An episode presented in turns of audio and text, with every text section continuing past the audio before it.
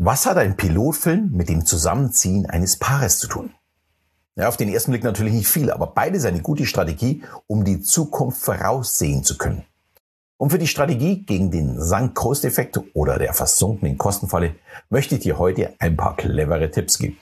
Und damit ein herzliches Hallo und willkommen auf meinem Kanal. Ich werde dir meine Geheimnisse verraten für eine erfolgreiche Kommunikation mit dir selbst und natürlich mit anderen. Ja, die versunkene Kostenfalle kommt eigentlich aus der Betriebswirtschaftslehre, betrifft aber unser ganzes Leben, weil sich die Denkweise unserer grauen Zellen nicht in beruflich ja, und privat unterteilen lassen. Zuerst mal die trockene Erklärung und dann unser wirkliches Problem damit. Versunkene Kosten sind Kosten, die man nicht mehr rückgängig machen kann. Also Entwicklungskosten beispielsweise. Die bekommt man nicht mehr zurück, wenn das Produkt nicht angenommen wird. Privat könnte es die Investition in eine Liebe sein. Die Zeit, die ich dafür investiere, bekomme ich nach der Trennung einfach nie wieder zurück. Und jetzt kommen wir zum tatsächlichen Problem. Wenn ich es als Unternehmen nicht wahrhaben möchte, dass das Produkt nicht angenommen wird und ich noch mehr Geld in die Hand nehme, um es besser zu machen, dann ist das der Sunk-Cost-Effekt. Und das gleiche gilt natürlich auch für die Liebe.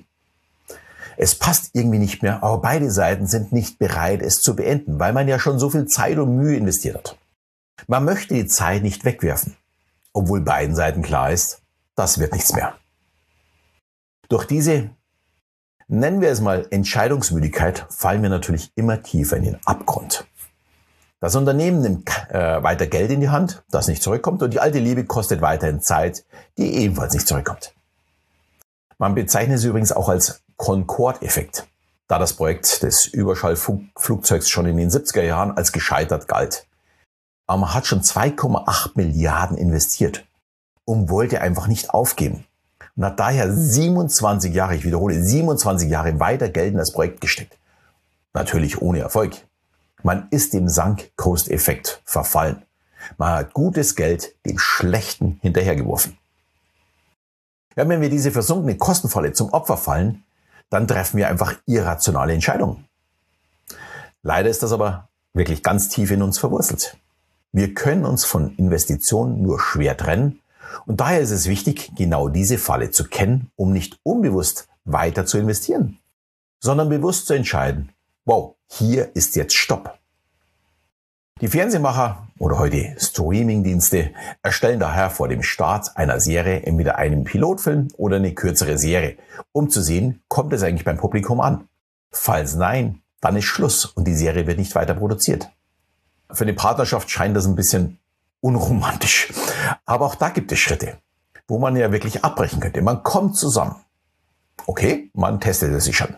Als nächstes kommt der Schritt, äh, zieht man zusammen. Wenn nicht, hat das Ganze überhaupt keine Zukunft. Und wenn man zusammen wohnt, wird irgendwann die Frage kommen, für immer? Falls nein, dann sollte man jetzt den Stecker ziehen.